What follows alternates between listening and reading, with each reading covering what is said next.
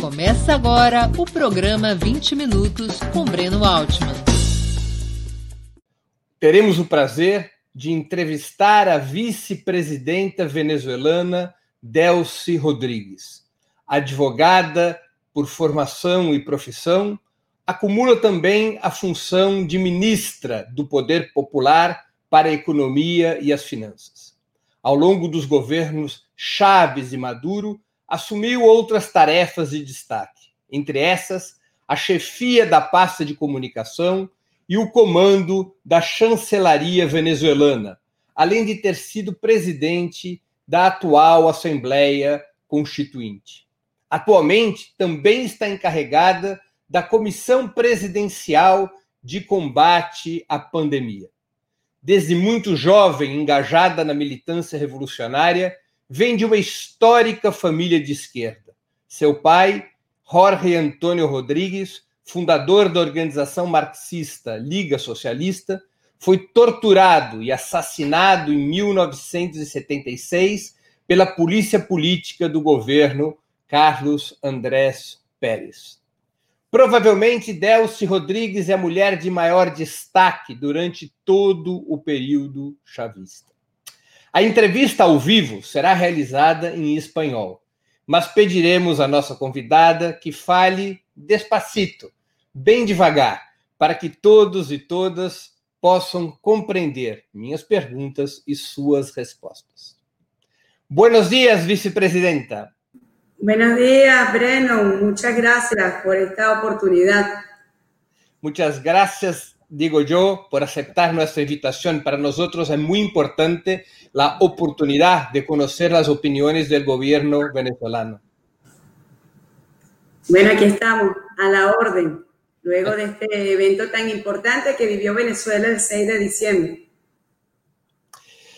Eh, Vicepresidenta, las elecciones parlamentarias del último domingo llevaron a una amplia victoria de la coalición chavista, el Gran Polo Patriótico.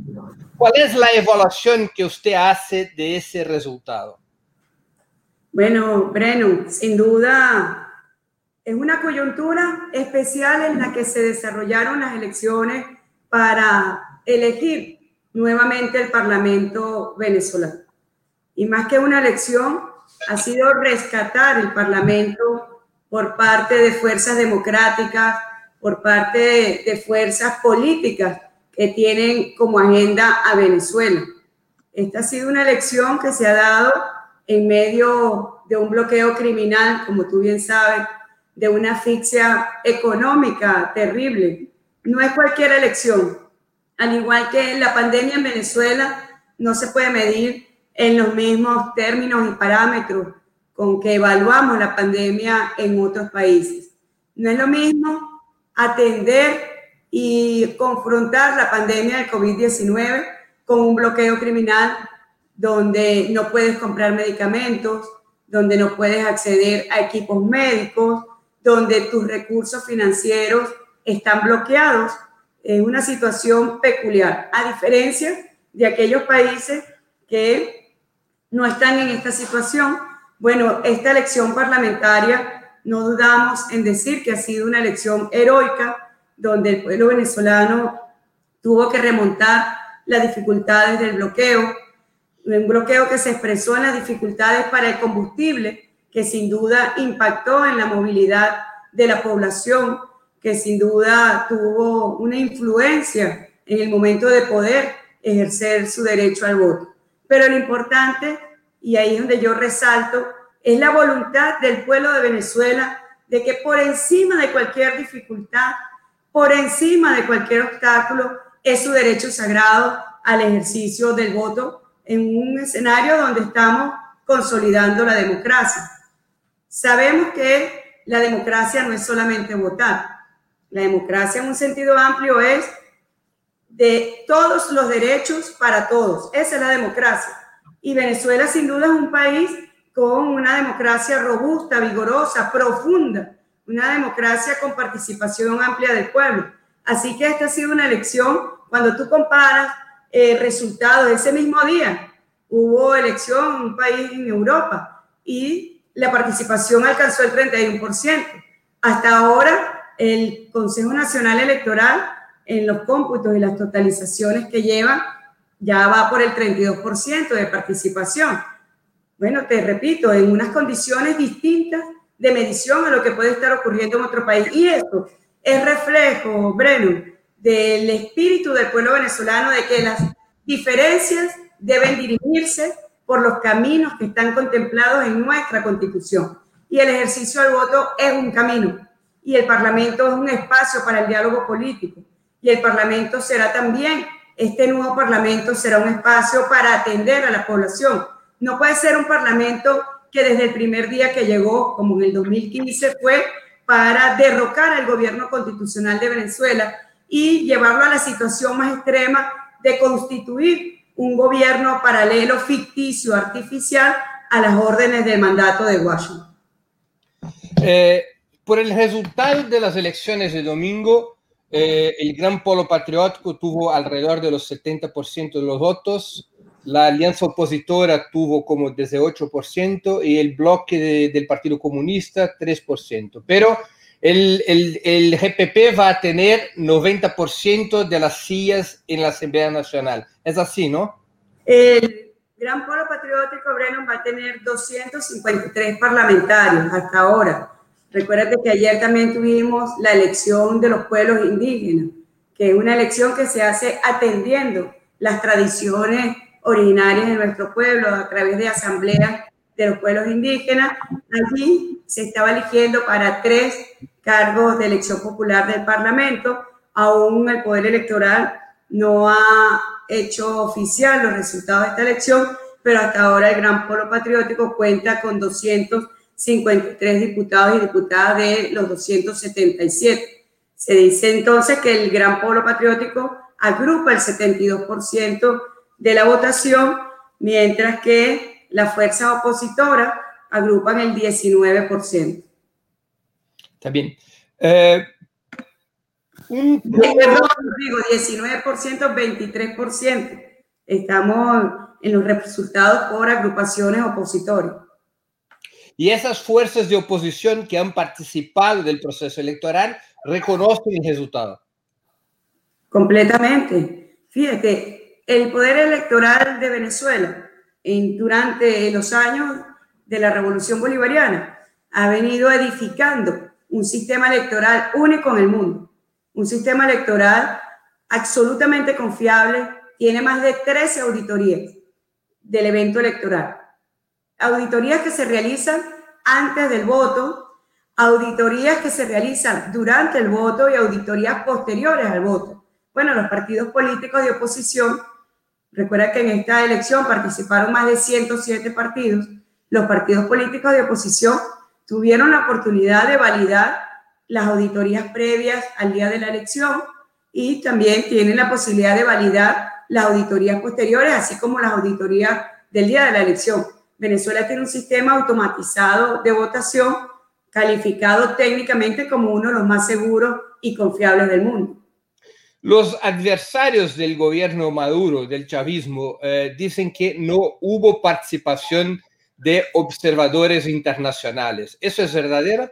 Vinieron cientos de cientos de acompañantes internacionales, de veedores internacionales, prácticamente 400 acompañantes internacionales estuvieron acá. Lo que siempre dijimos es que Luis Almagro, ese fantoche imperial, títere de Washington, jamás iba a venir a unas elecciones en Venezuela, jamás va a poder venir. Ya sabemos lo que hizo en Bolivia, se prestó y dio un golpe en Bolivia. Un año le tardó al pueblo hermano de la hija predilecta de Simón Bolívar retomar el camino democrático luego del golpe de Estado que dio Almagro en la elección de la reelección del presidente del gran jefe del sur, nuestro querido presidente Evo Morales. Así que este fue un proceso con acompañamiento internacional de todos los continentes. Pudieron además verificar en presencia las virtudes, las bondades del sistema electoral venezolano. Ustedes incluso invitaron a la Unión Europea, ¿no? Invitamos a la Unión Europea con suficiente tiempo. Pero bueno, la Unión Europea anda en su camino de un libreto muy ajustado al mandato del gobierno de Donald Trump, siempre han puesto excusas de que no tienen tiempo para venir a las elecciones en Venezuela. Ya desde ya el presidente los invitó a participar en las venideras elecciones para gobernadores que se realizarán en el 2021, para las elecciones que les suceden de alcaldes.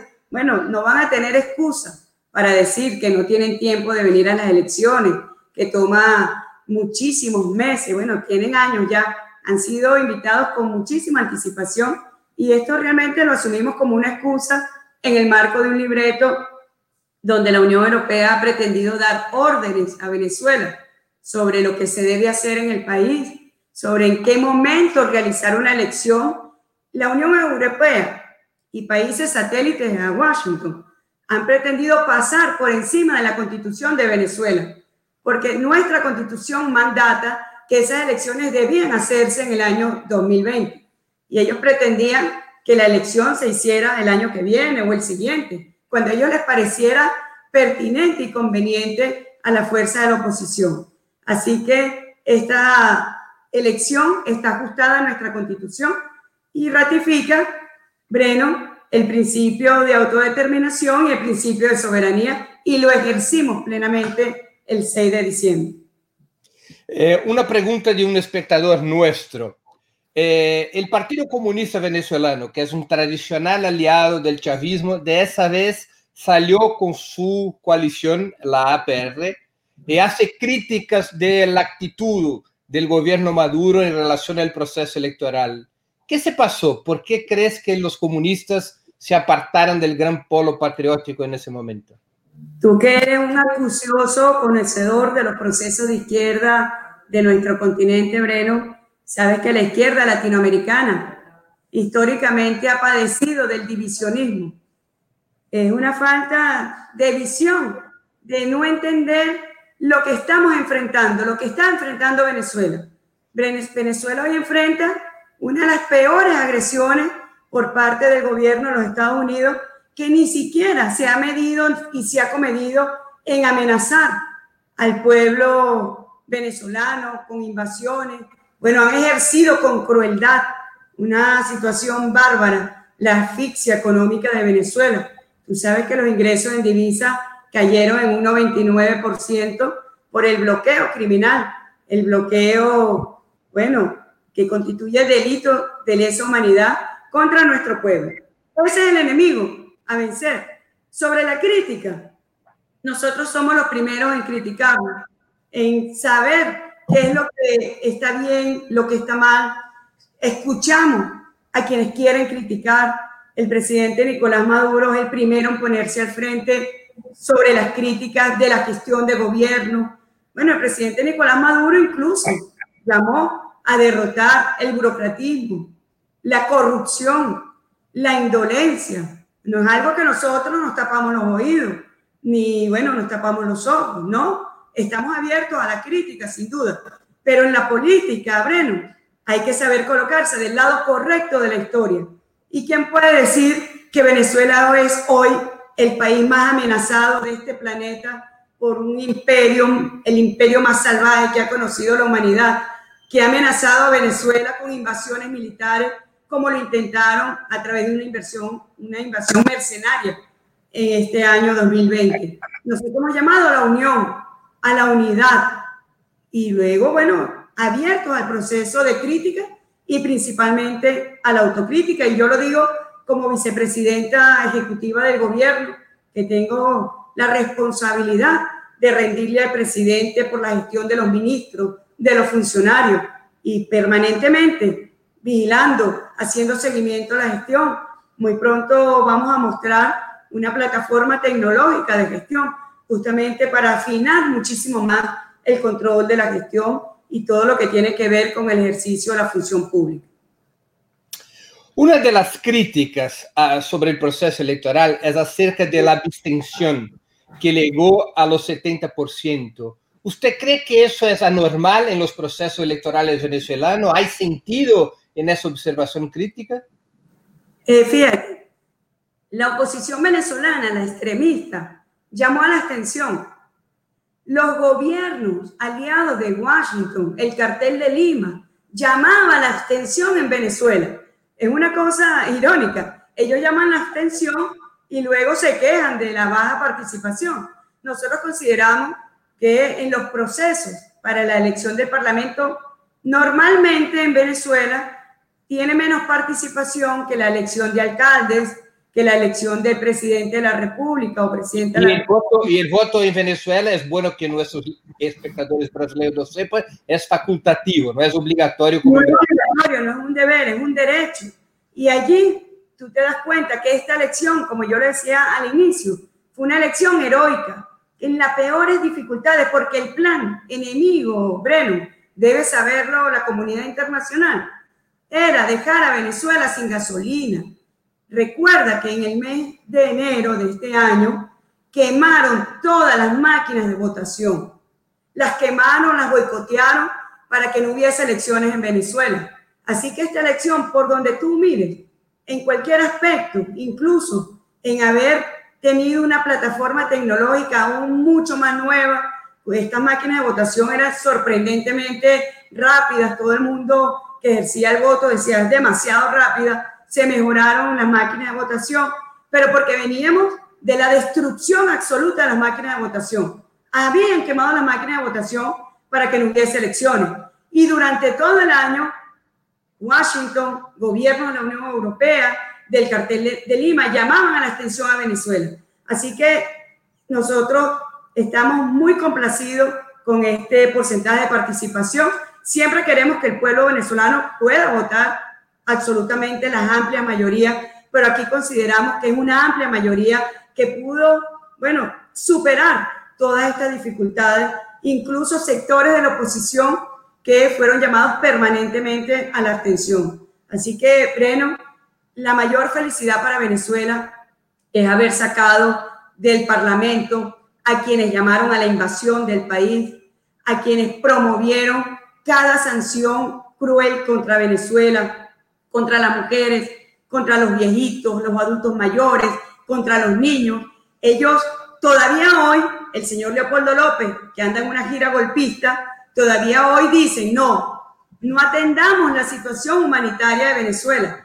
Hay que derrocar al gobierno del presidente Nicolás Maduro, como si se tratara de derrocar a un presidente. No, Breno, el proceso venezolano es mucho más profundo, afortunadamente incomprendido por el gobierno de Washington, el proceso venezolano es todo el pueblo de Venezuela activado en la defensa de su modelo, un modelo que le mostró al mundo entero que sí había una opción alterna al sistema capitalista. Y durante la pandemia, Venezuela ratificó que este modelo es un modelo más cercano al ser humano, es un modelo que le dice al ser humano, tienes derecho al acceso gratuito y universal a la salud, para la protección y la defensa de la vida, mientras en otros países, bueno, desbordados por la pandemia, si no tenías dinero no podías acceder a un sistema de salud. Esa es la realidad y ese es el, el trasfondo de esta batalla histórica que está librando Venezuela hoy. Estados Unidos, la Unión Europea y algunos otros gobiernos no reconocen la legitimidad de las últimas elecciones. ¿Cómo usted analiza esa actitud? Mira, se lo dijimos antes de la elección y te lo ratifico hoy, ya prácticamente cuatro días después de este evento histórico. El hecho de que ellos digan que reconocen o no reconocen no transforma la realidad de la soberanía de Venezuela.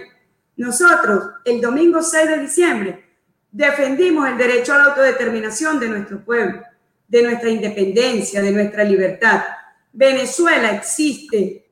Este nuevo parlamento que significa una reinstitucionalización del poder legislativo en Venezuela existe. El 5 de enero se instalará un nuevo parlamento en el país donde el chavismo, las fuerzas bolivarianas arrasaron en este parlamento. Tiene que haber una lectura para quienes todavía persisten por la vía golpista, para quienes están ahorita buscando asideros pseudo jurídicos para poder, bueno, justificar la permanencia de un gobierno de facto, que son ellos, un gobierno artificial, que son ellos, porque el gobierno constitucional es el del presidente Nicolás Maduro, que además, si tú recuerdas, antes de la elección dijo, si nosotros perdemos, yo me voy de la presidencia. Bueno, aquí también hubo un mensaje. De la, prensa, la prensa comercial acá en Brasil se quedó caladita sobre esa declaración del presidente Maduro. Lo ratificó durante una semana antes de la elección. Si nosotros perdemos, nos vamos.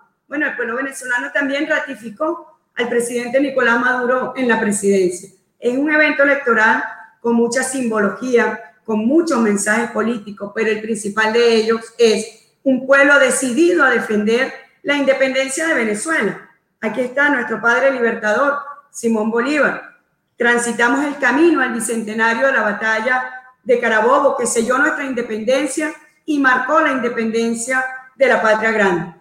Así que Venezuela, un bastión de resistencia en Sudamérica, y estamos viendo cómo los países suramericanos, los pueblos de nuestro continente, Breno, respiran nuevo aire. Bolivia, lo que está ocurriendo en Chile, los movimientos sociales en la calle en Colombia, lo que ocurre en Perú, en tu país. Hay una nueva, hay una nueva oleada, Breno. Nosotros siempre lo dijimos. El presidente Nicolás Maduro, cuando llegaron los gobiernos franquicias de Donald Trump a la presidencia, dijo, son presidentes sicarios, vinieron a destruir, pero se van pronto y se van y se tendrán que ir. En febrero habrá elecciones en Ecuador.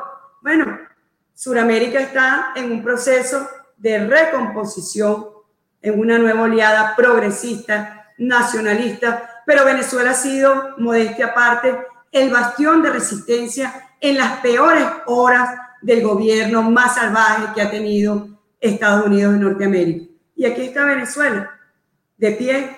Hemos soportado un bloqueo económico sin precedentes, sin precedentes. Incluso en el mundo, un bloqueo económico sin precedentes. Cuando tú analizas los procesos de bloqueo contra Cuba, contra Irán, debemos resaltar que contra Cuba también se vino todo el odio del gobierno de Donald Trump. Es como pensar que Cuba y Venezuela nos íbamos a rendir. Es un profundo desconocimiento de la historia de Cuba y de la historia de Venezuela. Aquí estamos. Este bastión ha resistido y nosotros vamos a vencer. Eh, vicepresidenta, ya que hablaste sobre ese tema, ¿por qué usted cree que ustedes lograran sobrevivir y resistir y otros gobiernos de la, progresistas de la región no? Son procesos, siempre han sido procesos muy distintos, Breno. Desde la llegada del comandante Hugo Chávez al poder político, él siempre lo decía, Hemos consolidado el poder político, la independencia política. Nos falta conquistar la independencia económica. Bueno, el comandante Chávez, el proceso en Venezuela tuvo una profundización en la organización popular, en una doctrina militar de defensa integral de la nación, en la unión cívico-militar que está marcada desde los inicios de nuestra independencia, la unión cívico-militar bueno, son procesos distintos que se vivieron en Latinoamérica, en Sudamérica. Yo te estoy hablando por Venezuela. En Venezuela, el comandante Hugo Chávez, bueno, destinó la gestión, el ejercicio del poder a darle el poder al pueblo, al poder popular. Y hoy nadie puede negar que en Venezuela hay un poder popular organizado. Eh, tú te asombrarías de la cantidad de organizaciones populares, movimientos sociales, comunas, consejos comunales, consejos presidenciales populares. Eh, el pueblo venezolano es un pueblo organizado. Esa organización popular, te doy un ejemplo, nos sirvió para combatir el COVID-19, para ir casa a casa. Nosotros no esperamos a los enfermos en los hospitales. Gracias a la organización popular, gracias al sistema público de salud, nosotros buscamos a los enfermos en su casa. Así que ese proceso de profundización, de darle el poder al pueblo, el poder al pueblo, las comunas significaban, y así lo dijo el comandante Chávez, el ejercicio del poder político en el territorio. en el, bueno, en la expresión más pequeña del territorio que el pueblo puede ejercer el poder político.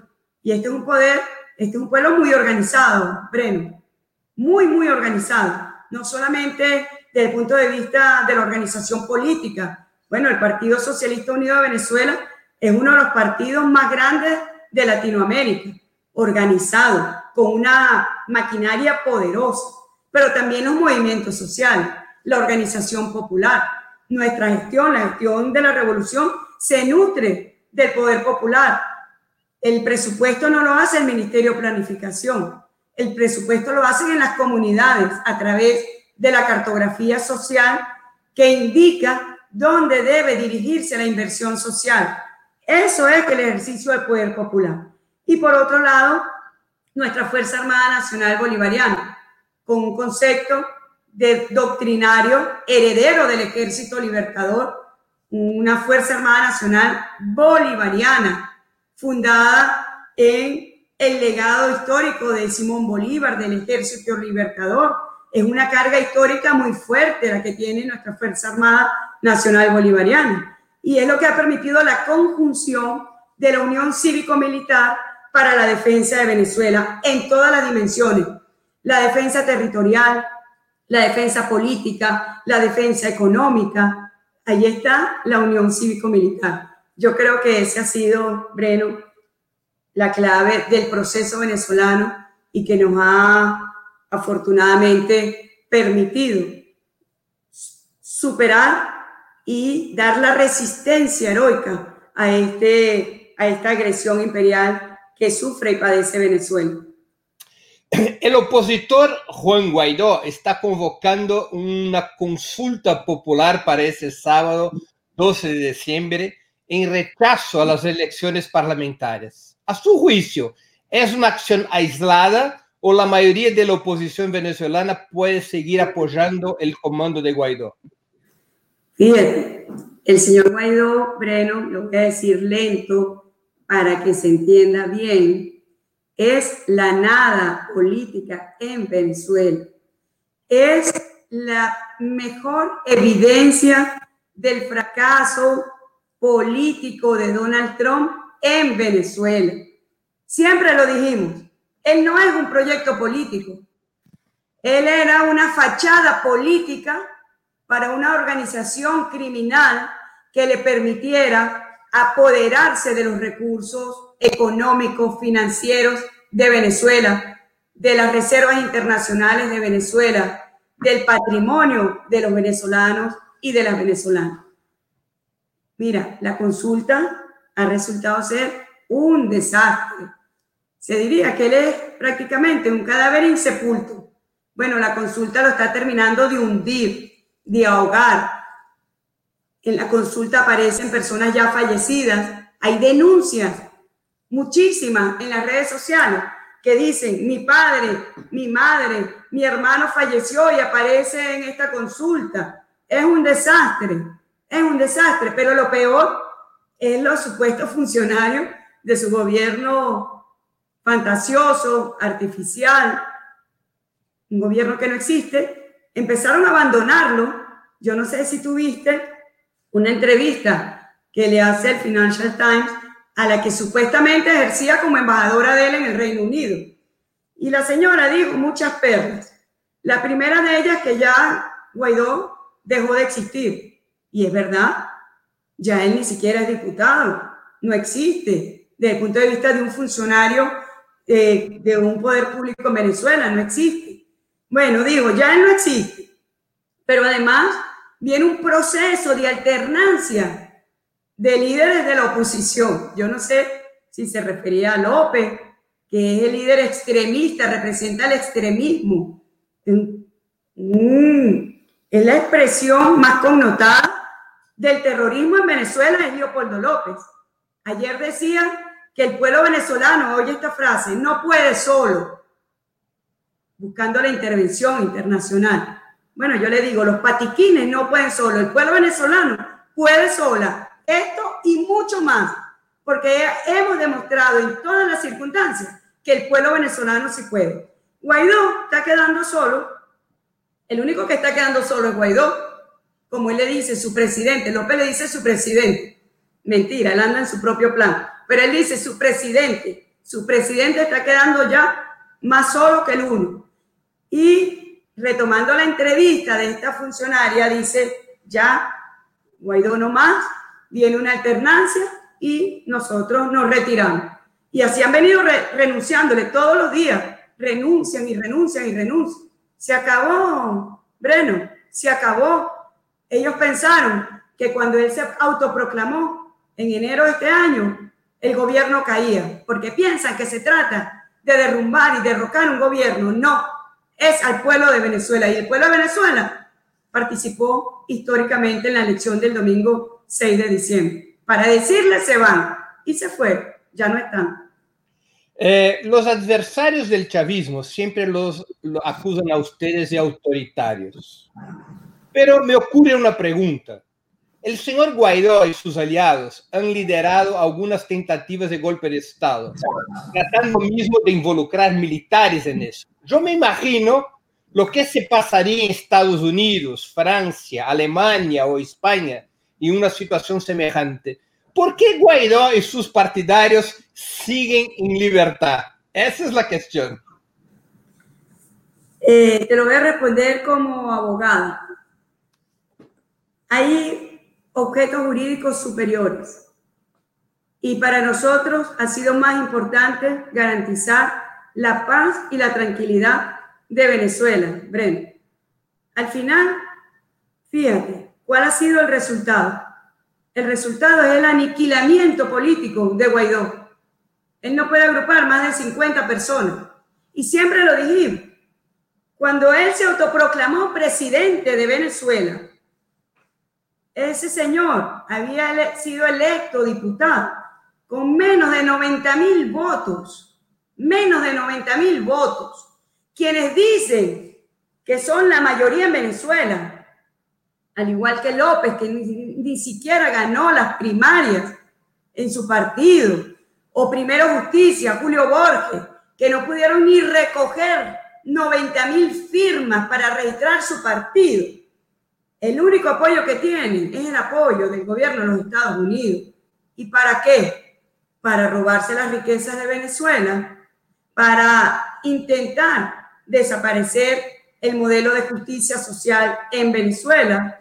Así que esta oposición, Breno, extremista, el destino que le toca en Venezuela, aquí en este territorio, es la desaparición.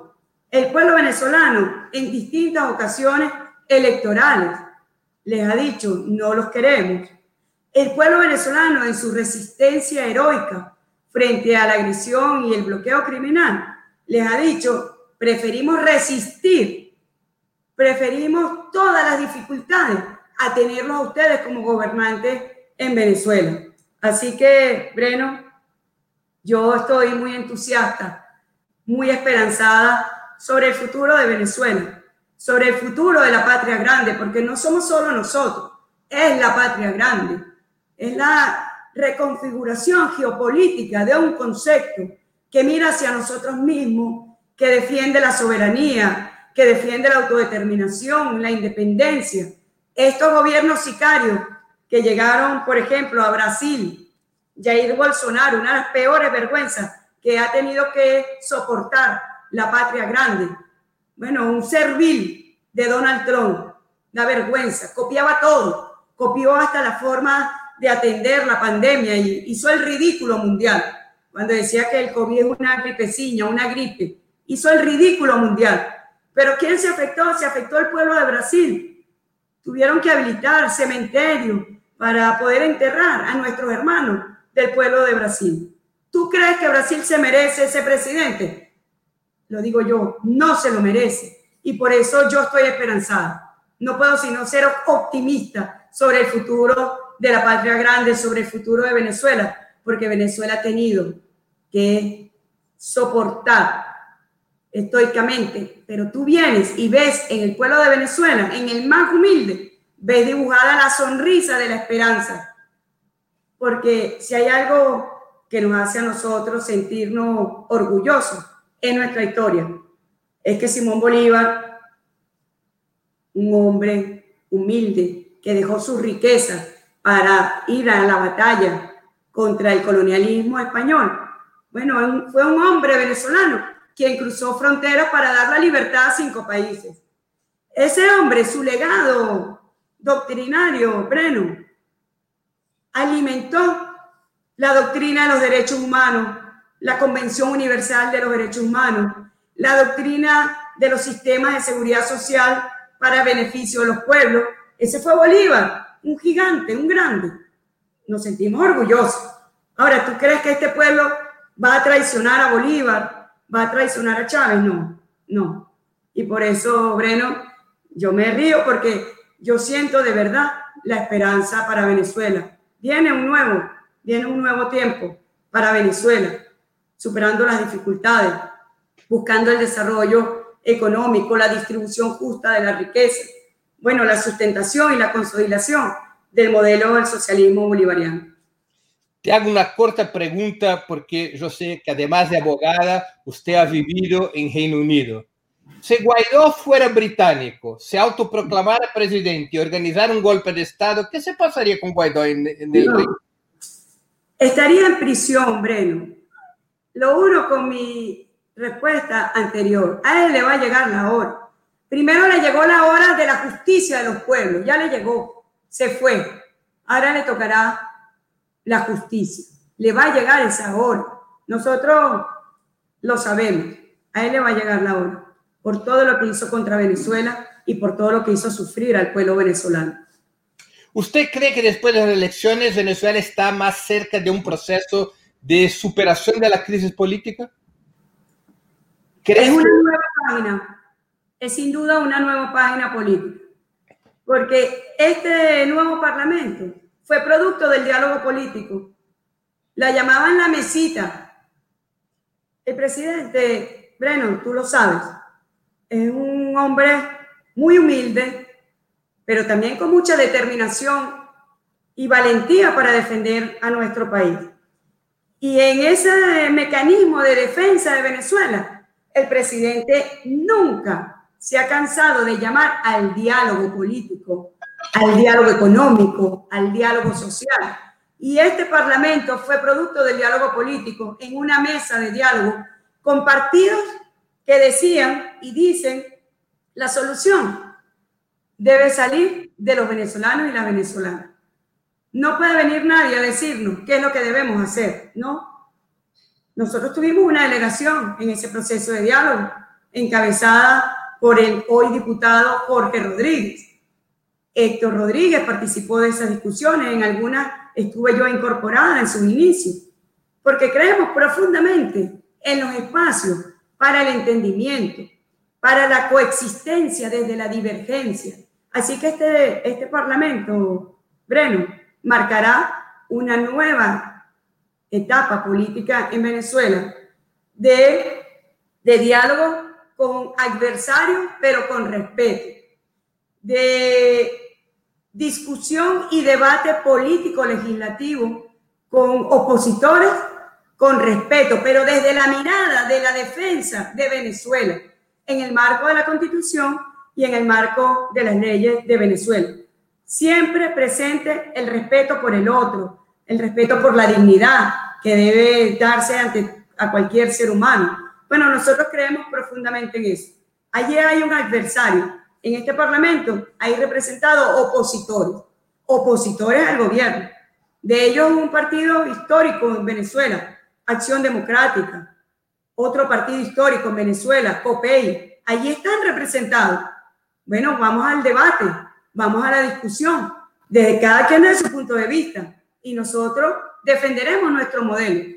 Bueno, ahí se dará ese debate, Difícil es un parlamento tomado por el extremismo que desde el primer día dijo, llegamos para sacar al gobierno, llegamos para pedir más sanciones a Venezuela. Llegamos para que mercenarios gobiernen en Venezuela. Hay una diferencia cualitativa profunda, no solamente cuantitativa. Hoy el Parlamento creció en número de curules, porque creció también nuestra población votante. Pero lo más importante es el crecimiento espiritual político que está dando este Parlamento. Cambiando un poco de tema ahora, ¿cuál es la situación económica de Venezuela? ¿Cómo está se desarrollando en los últimos meses? Bueno, una situación muy difícil, Breno, muy compleja. En el año 2013, Venezuela percibía 56 mil, 53 mil millones de dólares al año. Este año ni siquiera vamos a llegar a 500 millones de dólares. Te puedes imaginar, de cada 100 dólares que entraban por renta petrolera, hoy entra un dólar. Eso es como si tú fueras sostén de tu familia y de un día para otro quedas desempleado. Obviamente eso traería dificultades a tu familia.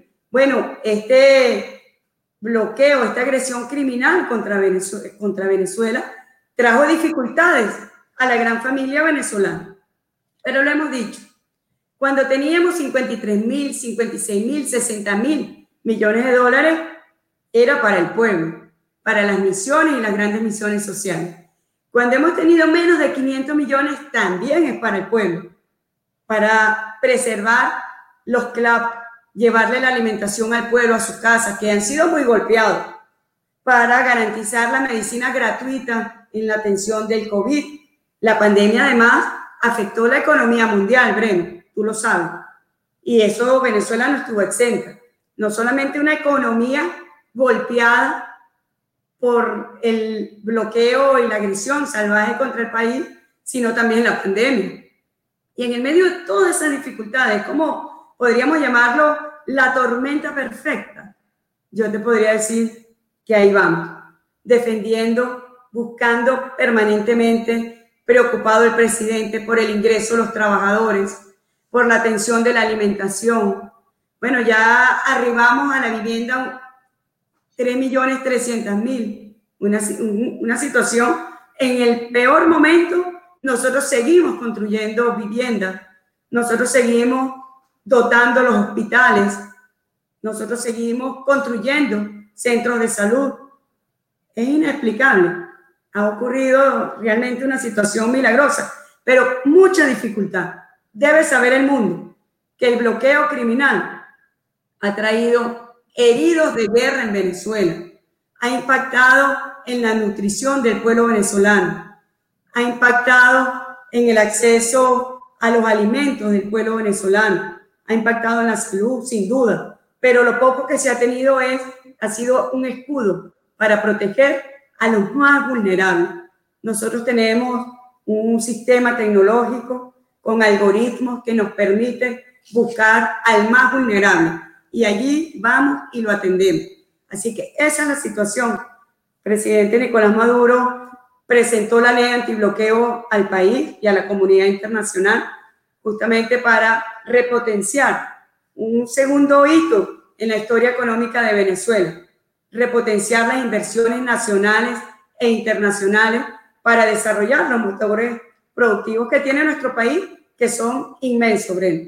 Por eso somos un país tan apetecible a los poderes mundiales, financieros, económicos, comerciales, y bueno, sufrimos y padecemos el bullying mediático mundial. Eh, vicepresidenta, ¿es posible salir de la crisis económica sin que se acaben las sanciones? Por ejemplo, con la alianza con Rusia y China, ¿es posible salir sin sacar... Es posible construir caminos que alivien la situación, que nos permitan superar los efectos del bloqueo. Es posible. Y por eso nosotros trabajamos incansablemente en el marco de esta nueva ley. Creemos profundamente que este nuevo marco jurídico legal permitirá a aliados, países aliados, Rusia, China, Irán, bueno, y otros países, permitirán que podamos tener una relación más sana, que podamos tener una relación menos amenazada para poder, bueno, tener un desarrollo económico que produzca beneficio a ambas partes. No tenemos duda de eso, eh, ¿Cuál es la el centro de la estrategia de recuperación económica en ese momento? Hay críticos supuestamente por la izquierda que dicen que ustedes están haciendo demasiadas concesiones al capital privado, hay otros que dicen lo opuesto. ¿Cuál es el centro de la estrategia para la recuperación económica? El centro de la estrategia es generar ingresos para el país. Te repito, de cada 100 dólares ahora ingresa un dólar. Nosotros necesitamos generar ingresos al país. ¿Para qué? Para las élites, para los ricos, para los empresarios. No, nosotros necesitamos generar ingresos para consolidar las misiones sociales, las grandes misiones sociales. Lo que te decía, con mucho o con poco, es para atender al pueblo. Y para eso Venezuela necesita ingresos. Venezuela necesita ingresos para desarrollar sus motores productivos. Bueno, tú lo sabes, Venezuela tiene las reservas petroleras más grandes del mundo, una de las más grandes de gas, la reserva más grande de oro del mundo, de diamantes del mundo. Sí, Venezuela es un país muy rico, no solamente en sus recursos naturales, es un país bendecido en su población, es un país bendecido también en sus ecosistemas. Bueno, ayer vi una noticia que le decía al presidente, vamos a ponernos a estudiar. El agua como un commodity, el agua entró a la bolsa, ¿no? Y Venezuela es uno de los países más ricos en recursos hídricos. Así que, ¿qué critican? Critican la posibilidad de que nosotros busquemos nuevos caminos. No podemos, bueno, quedarnos de brazos cruzados cuando hay una arremetida de las más terribles agresiones imperiales que ha vivido nuestro pueblo. Hay que buscar caminos, hay que buscar caminos, pero siempre, y está en la ley, es la defensa del modelo. La ley conceptualmente dice, esta es una ley para el desarrollo nacional y la garantía de los derechos humanos. Esta es una ley para el ejercicio de la autodeterminación y es una ley para consolidar el modelo social, el modelo de distribución de la riqueza de forma justa, equitativa. Así que nosotros estamos viendo en esta, en esta ley, jamás renunciaríamos al modelo bolivariano, jamás. Estamos dando la vida en esta batalla. Nosotros estamos buscando caminos para defender y consolidar ese modelo. Hay una pregunta de un espectador, Luján Miranda. Eh, Delce, por favor, nos hable sobre la deuda pública venezolana y cómo el gobierno tiene se posicionado delante de la misma. ¿Cuál es la relación con el Fondo Monetario Internacional? Hay una otra cuestión, perdóname, voy a poner tres cuestiones sobre economía para que la contestes como prefieras, vicepresidenta. Hay una otra cuestión de Wilton Santos ¿Cómo pretende Venezuela reducir su dependencia del petróleo e industrializarse? Eh, son esas dos cuestiones sobre la economía. Ahora, hay una tercera. ¿Cómo están las negociaciones para la devolución de las reservas de oro robadas por los bancos europeos? La pregunta de Francisco Franco.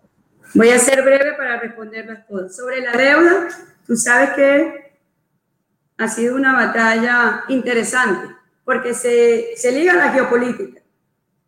El bloqueo económico de Donald Trump contra Venezuela le salió muy mal porque afectó directamente a sus tenedores de bonos, a quienes tienen bonos de la deuda venezolana. Y esos tenedores de bonos se vieron en situación de incumplimiento porque el bloqueo a petróleo de Venezuela impidió que Venezuela pudiera honrar sus compromisos. El mensaje ha sido muy claro, Breno.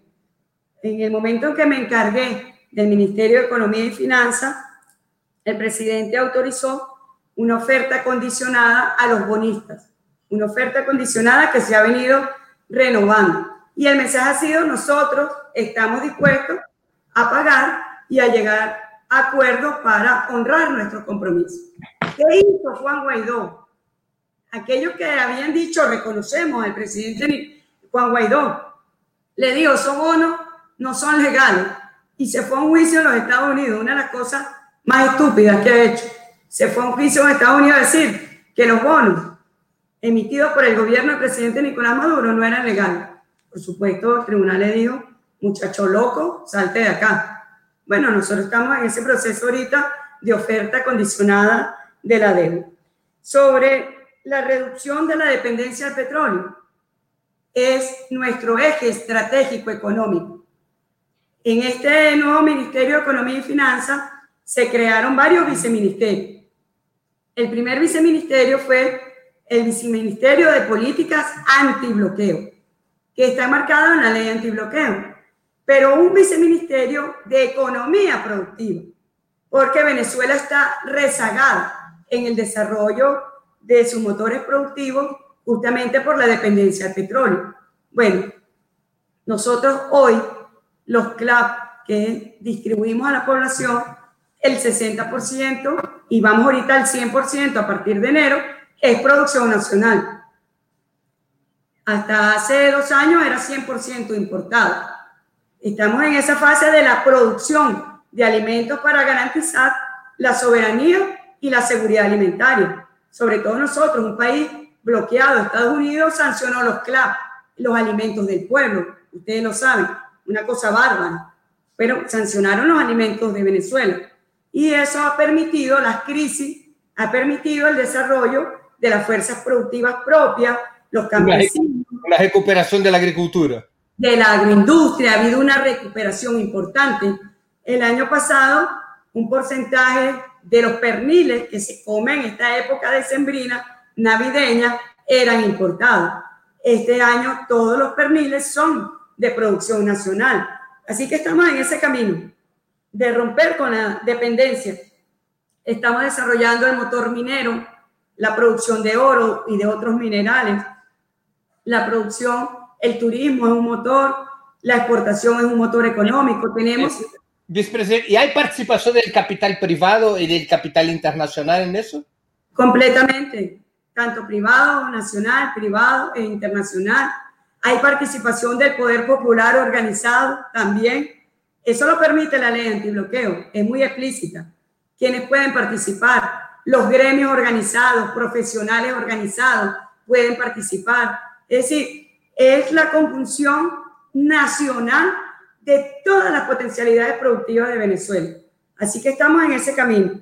Sobre las negociaciones de la Reserva de Oro, nosotros estamos en un juicio. Estamos peleando el oro que es de los venezolanos al Banco de Inglaterra, que de forma abusiva negó el acceso del oro de Venezuela, bueno, para atender la pandemia. Nosotros dijimos que esos recursos los administra las Naciones Unidas para atender la pandemia. Y se negaron, Breno, los que se dicen civilizados, los que hablan de la situación, defensa de Venezuela, de la situación humanitaria de Venezuela, le niegan los alimentos al pueblo de Venezuela, le niegan las medicinas al pueblo de Venezuela y nosotros estamos en la batalla jurídica en tribunales ingleses por recuperar el oro. ¿Para quién? Para el pueblo de Venezuela, el oro para las vacunas contra el COVID-19, por ejemplo. Venezuela tiene derecho a acceder a la vacuna y nosotros tenemos recursos financieros importantes para tener acceso a las vacunas. Así que, bueno, Breno, estamos en esta batalla y yo soy optimista, muy optimista. ¿Usted cree que algo cambia con Joe Biden? Te respondo en palabras del presidente Nicolás Maduro. Si cambia o no cambia, lo importante es lo que haga el pueblo de Venezuela. Eso es lo importante. Y subjetivamente, sin duda hay diferencias entre Donald Trump y Joe Biden. diferencias personales, psicológicas, de concepto. Si va a cambiar algo o no, no lo sabemos. Pero nosotros sí sabemos lo que tenemos que hacer. Dedicarnos a la productividad en Venezuela. Dedicarnos al desarrollo nacional, dedicarnos a la protección de nuestro pueblo. Bueno, esa es la tarea central. Si usted fuera estadounidense, ¿hubiera votado por Joe Biden? Primero tendría que ver si hubiese tenido acceso a, a, la votación, a poder ejercer mi derecho al voto, porque el sistema electoral estadounidense, tú sabes que es complejo, es discriminatorio. Entonces, tendríamos que responder primero, Brennan, si yo latina, no blanca, supremacista, podría ir a votar o por Biden o por Trump. Eh, vicepresidenta, usted está a cargo de la Comisión Presidencial contra el nuevo coronavirus. ¿Cuál es el balance que hace del combate a la pandemia en Venezuela? Los números están entre los más bajos del mundo, ¿es así? Es así.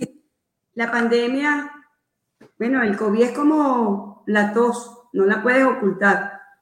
Quienes decían que ocultábamos cifras, estarían los muertos en las calles. Eso no se puede ocultar. O estarían los hospitales en crisis nosotros hemos dado una batalla muy dura, tú lo sabes, para traer medicamentos. Nosotros tenemos en Venezuela medicamentos antivirales y Estados Unidos, el gobierno de Estados Unidos llamaba a quienes en el mundo nos vendían el medicamento. No le pueden vender a Venezuela, van a ser sancionados, los amenazaban. Y bueno, tuvimos que buscar distintos caminos para poder traer los medicamentos al pueblo de Venezuela. Cada persona contagiada sin síntomas o con síntomas accede a esquemas gratuitos de tratamiento. Tuvimos unos picos muy duros durante los meses de agosto y septiembre, duros. Y el sistema de salud venezolano afortunadamente pudo responder. Ahorita tenemos un control de la pandemia. Estamos en un mes de flexibilización amplia hemos hecho llamados importantes porque, bueno, hay una especie de desbordamiento de la gente en la calle, comprensible psicológicamente, luego de tantos meses de cuarentena voluntaria en Venezuela, la cuarentena no era obligatoria. Nosotros no sacamos el ejército a la calle para hacer cuarentena ni toques de queda. No, fue una cuarentena voluntaria y disciplinada. Y ahorita, Breno, tenemos una curva controlada en una meseta, pero que sin duda esta flexibilización nos va a llevar a tomar algunas acciones muy pronto si vemos que pudiesen originarse situaciones, coyunturas que tengan un impacto en el crecimiento de los casos. Estamos preparados.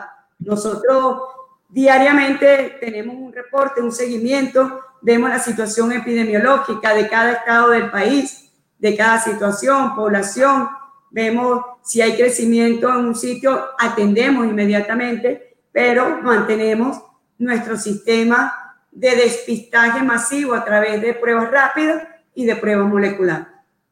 Eh, ¿El número total de casos y de muertes en hasta ese momento? Te voy a dar el número exacto para que al día. Nosotros ya estamos por encima de los 100 mil de los 100 mil casos. Fíjate, Venezuela tiene ciento, no, 106.280 casos. 106.280 casos. 95% recuperados. Y tenemos 938 fallecidos. 938 fallecidos. Una de las tasas de mortalidad más baja del mundo, como tú lo decías, y de incidencia y positividad también tenemos una de las tasas más bajas del mundo, a pesar de ser vecino de Brasil, epicentro de la pandemia en Sudamérica, a pesar de ser vecino de Colombia, que ocupa el lugar número 10 en el mundo, bueno, tuvimos que hacer un cerco epidemiológico un anillo de protección en los estados fronterizos por los casos que llegaban de Brasil y los casos que llegaban de Colombia. Y ahorita que tuvimos apertura de vuelos internacionales, hemos visto un crecimiento en la llegada de personas con esos vuelos. Bueno, estamos estudiando acciones al respecto. ¿Cómo está el tema de la vacunación? Sabes que participamos en la tercera fase clínica de la vacuna Sputnik V de Rusia, es una vacuna que a medida que avanzan los estudios aumenta su nivel de seguridad. Es una vacuna muy segura. Bueno, en Venezuela estamos vacunando a 2.000 personas en el marco de ese estudio. Y recientemente, en mi visita a Moscú, nosotros nos reunimos con las autoridades para ver el proceso de adquisición para la vacunación masiva el próximo año en Venezuela.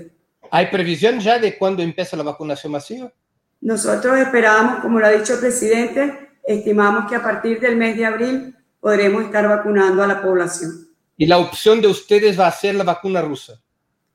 Nosotros estamos, hemos hasta ahora tenido acceso a la vacuna rusa, pero también estamos conectados con las autoridades para la, vacuna, para la vacuna china. Sabes que China tiene más de una vacuna, al igual que Rusia, que registró su segunda vacuna. China está en estudio de 11 vacunas. Cuba también. La soberana. Tiene dos vacunas. Es decir, nosotros estamos valorando todas las vacunas. Eh, no tenemos ningún tipo de prurito sobre qué vacuna para el país. No, tenemos una concepción de que si una vacuna que sirva, es una vacuna para toda la humanidad y nosotros, Venezuela, bueno, ejerceremos el derecho a poder tener acceso. Y por eso reclamamos permanentemente el uso de nuestros recursos financieros para combatir el COVID-19. Eh, una última pregunta sobre la, la, la pandemia. ¿Qué instrumentos económicos y sociales ustedes han utilizado para permitir que la gente se quedase en cuarentena? ¿Hubo renta emergencial? ¿Qué, ¿Qué, hicieron para permitir que la gente, la gente pudiera sustentarse mientras estaba en cuarentena? Muchas medidas, Breno. Bueno, nosotros condonamos el pago de alquileres, por ejemplo. Eh, nosotros asumimos también la nómina de los trabajadores del sector privado. Eh, nosotros dimos protección especial, bonos especiales a la población. Se llama el bono Quédate en casa, justamente. Eh, tratar de dar una protección económica al pueblo, tratar de dar apoyo económico al sector privado en Venezuela. bueno, se tomaron medidas crediticias también de no cobro de los intereses y no cobro de los intereses de penalización por no pago del crédito. Eh, se dieron muchas acciones, prácticamente un conjunto de acciones dirigidas a todo el pueblo venezolano. Pueblo que se quedó en la casa, al empresariado privado también. De hecho, tuvimos reuniones con Fede Cámaras, con Consecomercio. Luego lo que fue el proceso de flexibilización económica fue de la mano con el sector privado. Fueron atendidas algunas sugerencias, solicitudes del sector privado que tenían que ver incluso con el IVA. El IVA eh, ya no se cobra semanal, sino quincenal para dar una flexibilización al sector privado. Es decir, fueron medidas y por eso yo te he dicho eh, no por un tema egocéntrico de Venezuela, que Venezuela en el marco del bloqueo criminal, bueno, y de la pandemia, hemos tenido que dar respuesta al pueblo venezolano, a todo el pueblo venezolano. Y el presidente lo primero que hizo fue atender al pueblo, pensando, pensando, por ejemplo, en sectores cuentapropistas, darle protección a esos sectores que no iban a tener actividad económica. Así que, bueno, Breno, eso ha sido una atención integral que se ha dado al pueblo venezolano. ¿De dónde sacaron plata para todo eso? La magia. No te lo puedo decir porque el presidente siempre cita a José Martí. En silencio debe ser, bueno, en silencio seguirá siendo, porque si no tú sabes que nos persiguen. La última pregunta, ¿cómo está la relación diplomática con Brasil? Con Brasil. Bueno, tú sabes que Brasil echó a nuestros diplomáticos. Eso Bolsonaro lo va a pagar. Ya vimos lo que pasó con Donald Trump. Bueno, Bolsonaro, el pueblo de Brasil, le va a pasar factura Breno. No tenga la menor duda de eso. Ha atentado contra, es una agresión antinatura. Ha atentado contra América Latina para privilegiar al gobierno de Donald Trump, que es su obsesión yo realmente veo a Jair Bolsonaro, al presidente Bolsonaro, y yo digo, él es antinatura y tiene una obsesión de copiar a Donald Trump insólita y ha sufrido porque Donald Trump perdió las elecciones. Así que yo te diría que pronto volveremos, Breno. Pronto nos daremos un abrazo. Vicepresidenta, yo quería agradecer muchísimo por su tiempo, por sus informaciones, por sus análisis. Yo estoy seguro que para los brasileños y brasileñas que pudieran asistir a esta entrevista fue muy útil para tener una opinión que no está circulando por los medios monopolistas, que es la opinión de la revolución bolivariana, la opinión del gobierno eh, de Nicolás Maduro. Muchas gracias por su tiempo, muchas gracias por esa oportunidad y buena suerte en, en, las, en los rectos de avance de la economía y de la sociedad venezolana. Gracias a ti, Breno. Un abraço ao povo de Brasil. Pronto nos los daremos em persona. Para assistir novamente esse programa e a outras edições dos programas 20 Minutos, se inscreva no canal do Opera Mundi no YouTube. Curta e compartilhe nossos vídeos, deixe seus comentários. O jornalismo de Opera Mundi é mantido com o seu apoio. Faça uma assinatura solidária em www.operamundi.com.br. Com um pequeno valor mensal, você nos ajuda no desenvolvimento de um jornalismo independente e de qualidade. Obrigado pela audiência e até a próxima.